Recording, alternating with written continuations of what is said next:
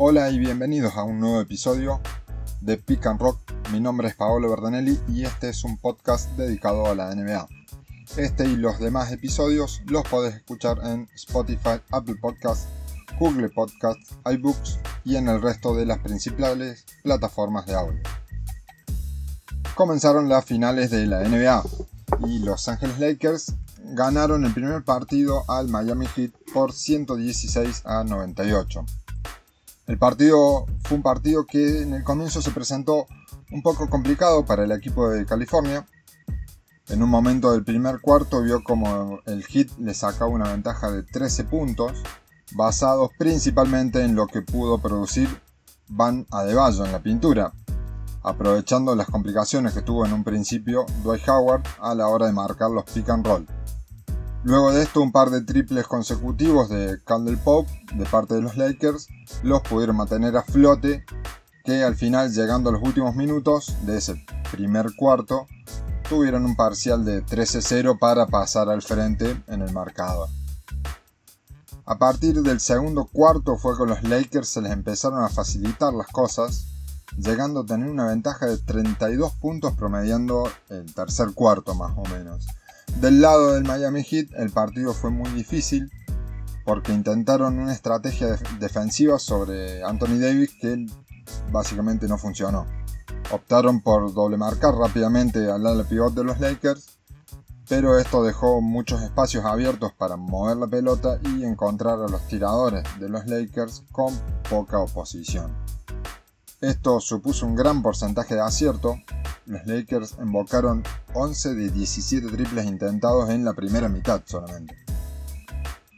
Además, eh, para complicar más las cosas para el equipo de la Florida, el esloveno Goran Dragic no salió a disputar la segunda mitad del partido debido a una lesión en el pie.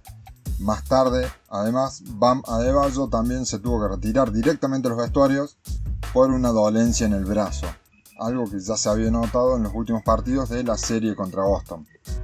El que por suerte sí pudo seguir en cancha fue Jimmy Butler, que se dobló el tobillo, pero de todas maneras permaneció en cancha.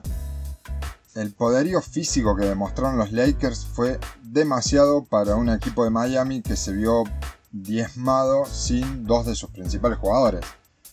Anthony Davis terminó con 34 puntos, mientras que LeBron terminó con 25 aunque pasó gran parte del partido manejando los tiempos del equipo y siendo el base organizador, compartiendo esa responsabilidad con Rayon Rondo, quien, párrafo aparte ya a estas alturas de, los playoffs, se convirtió en una pieza fundamental saliendo desde el banco.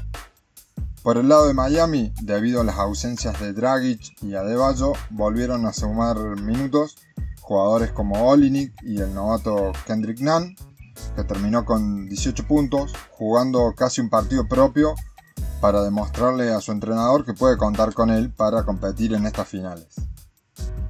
El próximo partido es este viernes 2 a las 10 de la noche, hora argentina. Habrá que ver qué soluciones puede encontrar Eric Spolstra para contener sobre todo a Anthony Davis y cuál es la evolución de las lesiones de Adebayo y de Goran Dragic, quien aparentemente tiene un desgarro en la planta del pie y por el momento está en duda su participación en el segundo partido e incluso lo que resta de la serie.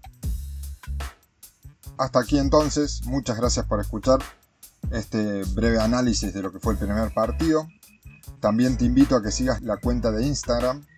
La puedes encontrar como Pick and Rod Podcast y ahí además de anunciar los nuevos episodios, voy publicando los resultados y otras noticias alrededor de la liga. Si te gustó, compartilo. Hasta la próxima.